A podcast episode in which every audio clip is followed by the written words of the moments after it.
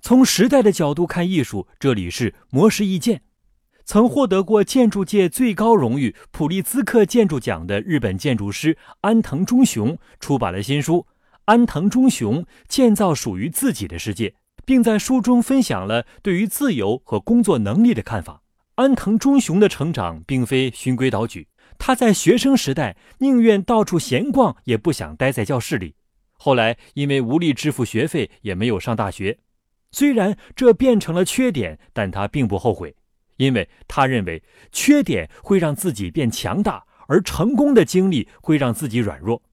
工作之后，曾有同事跟安藤忠雄分享自己的规划，希望到大公司工作至退休。但是在他看来，去大公司等于放弃自由，而这种可贵的自由和思考的自由，在日本现代社会中已被禁锢。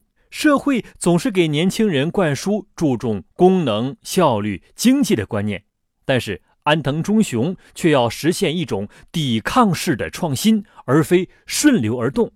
目前，安藤忠雄的事务所有三十多个人，每个人都会灵活地自行处理工作，并不需要别人的帮助。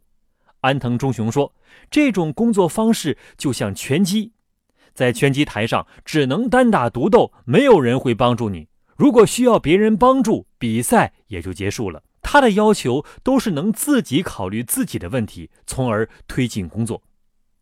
以上内容由魔石意见整理，希望对你有所启发。魔石意见每晚九点准时更新。